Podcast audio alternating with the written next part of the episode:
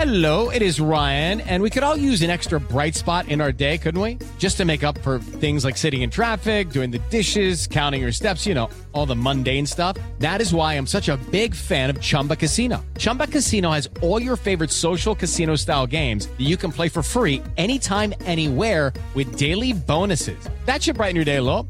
Actually, a lot. So sign up now at chumbacasino.com. That's chumbacasino.com. No purchase necessary. BGW. Void were prohibited by law. See terms and conditions. 18 plus. Este es el podcast de Rocío Córdoba. Una mujer como tú.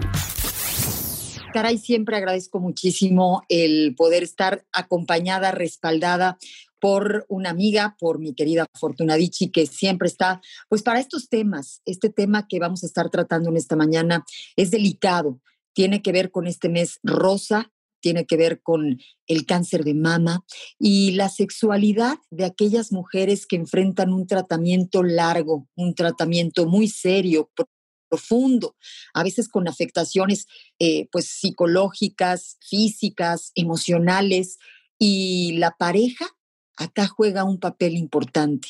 Es una mujer que pues sigue estando viva, que tiene que sentirse viva. Es algo que puede determinar el resultado final de este proceso. Mi querida Fortuna Vichy, ¿cómo estás? Bienvenidísima, amor. Gracias, muy buenos días. Feliz de estar aquí con un tema bien, bien difícil, bien complicado. Todos aquellos que hemos estado cerca de una persona que ha padecido este cáncer de mama, sabemos eh, el proceso doloroso a los que se enfrenta, no nada más la paciente, la persona, sino también la familia, los hijos, todos los que están a su alrededor. Yo creo que mucha empatía, muchísima conciencia, contención eh, y por supuesto alegría. Yo insisto en que eh, habrá que buscar calidad de vida en el ser humano, porque no es el cáncer eh, de mama el que está caminando, es la persona que padece de este cáncer, pero además tiene otras cosas que están sucediendo en su vida. Claro, la noticia nos eh, quiebra un poco el esquema, nos cambia totalmente la visión de la vida. Mucha gente se asusta. Rocío, yo observo muchos eh, hombres o muchas parejas que huyen em, o porque es demasiada la carga o porque la autoestima se les fue al suelo o porque el gasto económico es tremendo o porque no está pudiendo ofrecer lo que antes ofrecía y los roles empiezan a cambiar. Fíjate, este, este punto es increíble, pero eh, de pronto ella siempre había sido la cuidadora, siempre había sido la que se encargaba del orden y del cuidado de la familia. Y de pronto este varón, este hombre que está en esta casa, se convierte en el cuidador. Y de pronto esto a muchos no les queda bien, a muchos no les asienta bien, no saben qué hacer con ello y esto los desequilibra. Algunos huyen, otros aprenden a estar y como tú bien lo dijiste, el resultado puede ser maravilloso y también puede ser parte de la recuperación maravillosa de esta, de esta persona. A ver, Fortuna, acabas de decir todos los factores que pueden estar, em, pues, eh, mermando la tranquilidad de esta mujer, porque es difícil, en principio, poder tener esa tranquilidad ante un diagnóstico así, pero a veces tienen todo junto, ¿no? Es lo económico, pero lo emocional, pero lo físico, pero el miedo, pero todo junto lo tiene eh, la mujer y esto se transmite a los hijos, a la familia. Creo que en la medida en la que eh, pueda haber una buena comunicación, pueda haber una buena em, terapia, un buen entendimiento, un buen equipo, eh, ella va a poder empezar a tranquilizarse, afrontar la situación. O sea, a partir de esa buena dinámica que pudiera tener una familia, porque las mujeres podemos pensar en nosotras cuando somos mamás, este, a partir de que sentimos a la familia bien, en orden, ¿no? Podríamos pensar en la sexualidad, podríamos pensar en, estar bien. Es el punto que vamos a tratar en esta mañana.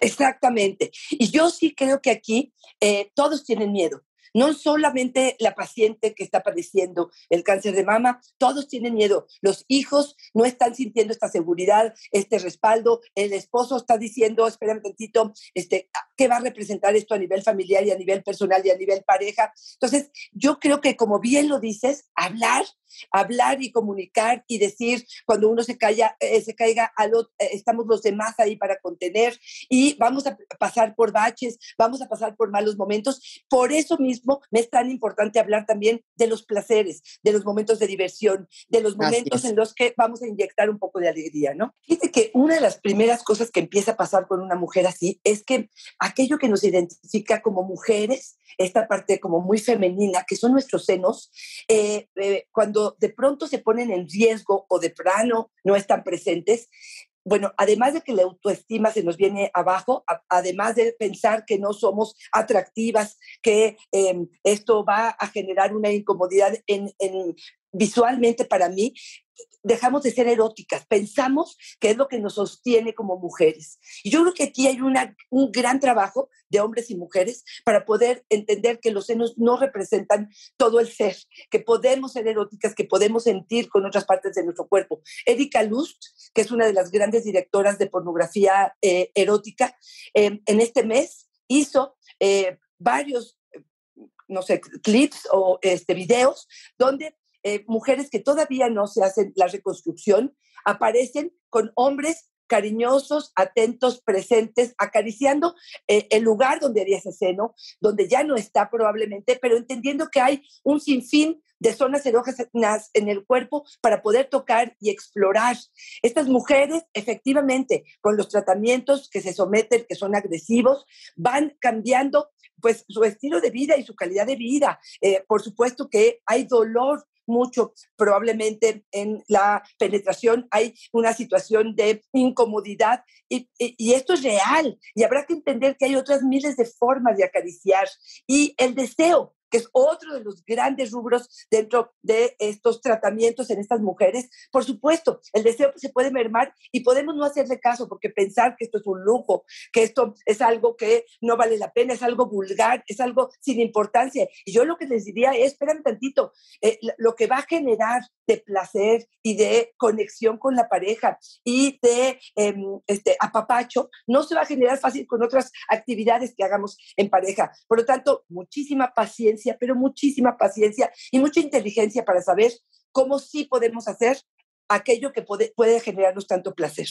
Es que, Fortuna, a ver, en mi mente estoy imaginando un, encuentro eh, sexual que puede ser, pues sí, muy erótico, cachondón, este coquetón, ¿no? Donde este, pues eh, la seducción tiene mucho que ver con la vista, con lo que ves, pero, pero hay otro tipo de encuentro que puede ser tremendamente explosivo, en donde eh, más que, digamos que, cachondón y coquetón, la cosa es como más amorosa, más cariñosa, este, a veces hasta por debajo de las sábanas, sin esta necesidad de verte tanto, pero sí de tenerte cerca, de sentirte, de, de esa comunicación de amor, de solidaridad, en donde empiezas a tocarte y aquello, eh, vamos, va tomando nivel, va eh, tomando fuerza ¿no? O sea, hay diferentes encuentros, ¿no? No quedarnos con ese en donde como no me voy a poder poner este, pues una ropa interior así muy cachubizo. No, nada. Hay veces que todo eso sale sobrando y me gusta lo que dices, que haces hincapié en que no debemos de echarlo a saco roto, o sea, debemos considerar que es una parte importante, algo que puede venir a sumar para el estado de ánimo de ella, ¿no? O sea, porque dices, es algo importante, es algo que sí puede hacerla sentir tan bien que pueda reflejarse en, en, la evolución de, pues, de, de, de, la cura de este mal. La empatía, caray. Mira, siempre eh, creo que de saque decimos que los hombres a veces, pues como que no se dan cuenta de muchas cosas y los perdonamos y los justificamos, pero hemos visto hombres tremendamente fuertes eh, emocionalmente hablando, eh, hombres empáticos que alcanzan a ver, pues digamos que todas las necesidades que pueden em, pues requerirse en un proceso como este, Fortuna. Es muy importante, indispensable que este hombre esté despierto emocionalmente. Totalmente. Te voy a contar una escena que vi y bueno, eh, o sea, la padecí porque es cercana a mí y eh, ella empezó a caerse en el cabello, ¿no? Yo creo que es uno de los momentos también de mucha inseguridad para una mujer. No nos sentimos bonitas. Esta situación es bastante complicada. Bueno, pues eh, este hombre, junto con sus tres hijos varones, compraron esta maquinita eléctrica y dijeron, mm. hoy vamos a festejar por la vida y vamos a retirar este, este cabello juntos agarraron sus copas, a ella le dieron este, un ponche y este, eh, bueno, este hombre le, rasuró la, eh, la, cabeza, por ejemplo, y una de las cosas que ella más reportaba es, cada vez que él podía, me agarraba, este, bueno, la cabeza sin cabello y me decía, qué bonita cabeza y me daba un beso en la cabeza. ¿Sabes lo que eso significaba para mí eh, en cuanto a mi autoestima, a mi seguridad? Em, yo entendía que esto no le molestaba, no, no hacía, no se tapaba los ojos, no volteaba para otro lado, al contrario, me, me em, confirmaba que mi, mi, cabeza le era bella y me podía ver sin, eh, eh, sin cabello y esto no lo amenazaba, no lo alejaba, al lo acercaba. yo, como tú bien lo dices, creo que es el momento de comprobar a estos hombres valientes, estos hombres amorosos, estos hombres que les han puesto una muy difícil prueba, pero que refuerzan sus valores, eh, su amor por la vida, este, el ejemplo para sus hijos, que yo creo que es maravillosa la oportunidad también que se les da para ellos, ¿no? Y dejar de subestimar al hombre en este sentido emocional, porque eh, eh, siempre decimos, ay, no, los hombres no pueden, no pueden acompañar a un enfermo, los hombres no tienen paciencia, los hombres no sirven para estas cosas. Es que los hombres tienen que servir. O sea, y, en la palabra servir se oye un poco eh, fea, pero pero es que sí, este, necesitamos eh, servir en una situación tan seria como esta. Eh, esa empatía que tú nos compartes me parece fundamental, indispensable. O sea, fíjate que ahora este, con el encierro que muchas chavitas eh, se, se retaron a ellas mismas quitándose el pelo, ¿no? Rapándose por diversión, por, por, por locura, me gustó tanto, Fortuna. O sea, tenemos que aprender a prescindir de tantas cosas, porque uno nunca sabe, pero, pero vamos, lo bueno es que acá podemos perder el, pelo. No nos están diciendo, te tenemos que cortar los brazos. O sea, al final es algo que, pues que no es tan indispensable. Yo entiendo, es nuestra seguridad, es nuestra este, eh, vanidad, pero, Totalmente. Y fíjate que aquí voy a agregar algo, eh, y este sí es un mensaje para los hijos, para las personas que están a su alrededor, y es un poco el lema de Alcohólicos Anónimos. Solo por hoy, porque solo por hoy puedo dar amor, solo por hoy puedo contener, solo por hoy este encuentro erótico pudiera ser algo especial para nosotros, solo por hoy está muy cansada y la voy a entender y yo voy a hacer la comida, solo por hoy, porque eso me permitirá entender que esto va a pasar. Esto también va a pasar. Eh, eh, otra de las cosas que pueden llegar a funcionar.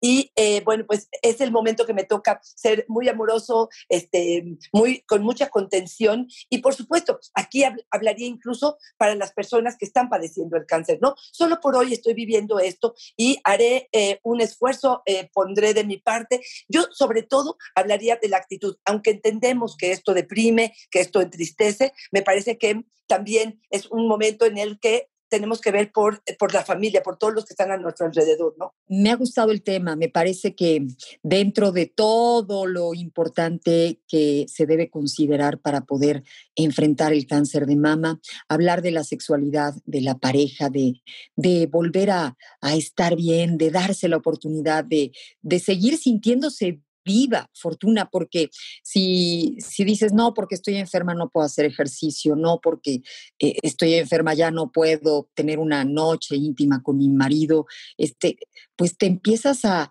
digamos que a, derrotar, a, permitirte este, sentirte, digamos que no suficiente para ciertas cosas. Y al final es cuanto más hay que este, procurar al cuerpo, equilibrar aquello que está sintiendo, dándole energía con amor, con, ejercicio, con carcajadas. Y mm. yo sé que se dice fácil y debe tener pues diferentes momentos, ¿no? E, e, este proceso. O sea, en un principio probablemente este, es más fuerte y debes tener días buenos y días no tan buenos físicamente, pero en los buenos tratar de, pues de meterle mucha actitud. Claro, totalmente de acuerdo. Y aquí sería yo muy específica en eh, cuestiones como técnicas, ¿no? De la parte de la sexualidad y, y, de lo que significa la relación de pareja. Yo lo que les diría es, eh, si esto es importante para ambos, y esto platíquenlo y hablen con honestidad, busquen el momento, no va a llegar solo, busquen un momento para generar esta intimidad, no esperen a que llegue el acercamiento positivo y juguetón, puede ser algo que nos estimule, agenden, diviértanse con eh, las caricias, con los masajes, con un buen baño, con ah, eh, ponernos un poco de aceite, ponernos crema. Yo creo que de las situaciones peores que yo alcanzo a escuchar con este tipo de situaciones es el dolor durante la penetración. Quiten la penetración por un tiempo, dejen eh, a otro tipo de actividades este, que tenemos la posibilidad con la mano, con la boca, con lo que se les vaya ocurriendo. Dense placer mutuo. Los dos necesitan esto. Empecemos por ahí este, probablemente acérquense. Hay mujeres que me dicen, es que de verdad no me llegan las ideas eróticas. Acércate a literatura erótica, acércate a porno auditivo, acércate a eh, juguetes sexuales. Las cosas que viven y que son calientitas en la zona pueden ser una maravillosa oportunidad para disfrutar. Sí es más lenta la respuesta sexual, sí es más lenta en la posibilidad a lo mejor de, de poder llegar al clímax, pero son cosas que necesitan, son cosas que eh, alimentan a la pareja, al ser y que también ellos, la pareja probablemente necesitan, no podemos olvidarnos de ello, pero hay una excelente comunicación, un dar y recibir de cosas que son importantes para ambos, me parece que sería un muy buen inicio. Oye, y se me ocurre que sin, sin tanta presión, o sea, entendiendo que pueden haber eh, pues ciertos encuentros en donde no se llegue al clímax, pero sí hubo un, un, acercamiento, hubo ternura, hubo amor, hubo la, la, la buena disposición, Fortuna, y eso ya vale muchísimo en una situación como esta, ¿no? Muchas gracias, Fortuna, como siempre, por estar con nosotros. Un placer, Rocío. Eh, me encantaría, si es que tienes un atorón, si es que sientes que no estás pudiendo manejar tu vida, poderte ayudar. Recuerda, me puedes escribir arroba Fortuna Dichi, es mi Twitter, Fortuna Dichi Sexóloga, es mi Facebook y en Instagram estoy como Fortuna Dichi. Gracias, Rocío, como siempre, un placer y mucho respeto por este tema. Por supuesto, solidaridad total con todas nuestras eh, pues compañeras de vida, mujeres. Es amor. El podcast de Rocío Córdoba, una mujer como tú, en iHeartRadio. iHeartRadio.